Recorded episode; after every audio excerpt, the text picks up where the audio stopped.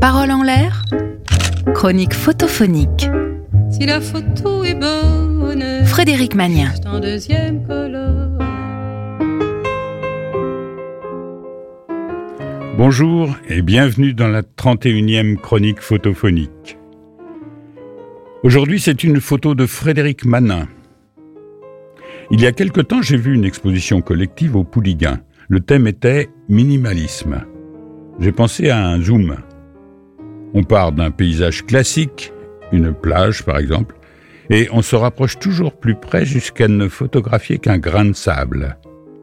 Ou alors, on part de l'univers entier et on se rapproche jusqu'à ne photographier qu'une plage. Dans le premier cas, la photo du grain de sable est minimaliste. Dans le second cas, c'est la plage qui l'est. Ah, reconnaissons qu'elle est belle, la théorie de la relativité. Bon, allez, aujourd'hui, on regarde la photo de Frédéric Manin, ma presque homonyme. Comme elle, j'aime regarder le ciel. Et pour mieux voir, on ferme les yeux, bien sûr, et on ne regarde pas les étoiles, mais le ciel. Un morceau de ciel, bleu, et seulement bleu. À n'en pas douter, c'est du minimalisme. Mais là, il y a le tiers du ciel, le soleil et une centaine de petits nuages disséminés. Est-ce que c'est encore du minimalisme? Sans nuages? Plutôt maximaliste, non? Mais pour être maximaliste, il aurait fallu que l'image soit remplie de nuages tous identiques. Ah ben non, euh, ou tous différents. Et trop de nuages, ça finit par ne faire qu'un seul nuage. Et puis enfin, ça sert à quoi un ciel minimaliste? Les nuages, quand on n'y voit pas des monstres, des animaux réels ou fabuleux, des présages, des signaux indiens, des personnages mythologiques, si on ne profite pas d'eux pour compter les moutons, alors à quoi ça sert, les nuages?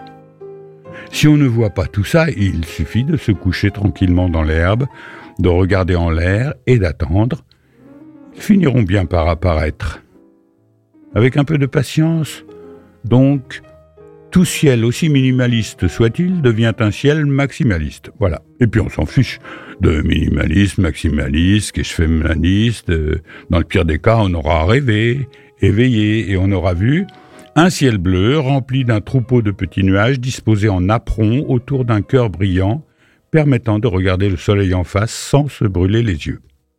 Une explosion de crème chantilly sur la nappe bleue du dimanche. On doit être dimanche. Il n'y a que le dimanche qu'on lève les yeux au ciel et qu'on prend le temps de regarder ce qu'on voit. J'ai dit un apron? Parce que le ciel est une vraie dentelle. Un apron comme ceux qu'on mettait dans le temps sous les bouteilles pour ne pas tacher la table avec du vin. Rouge. Rouge. Tiens, j'ai dit rouge. Et tout à coup, je remplace le bleu du ciel par du rouge, un bon rouge franc, et j'ai devant les yeux l'immense chapeau d'une amanite mouche. Nuages et champignons? Ouais, oublions. Ça fait penser à atomique plutôt, non? Le rouge n'a rien à faire ici, il risque de désorienter les taureaux.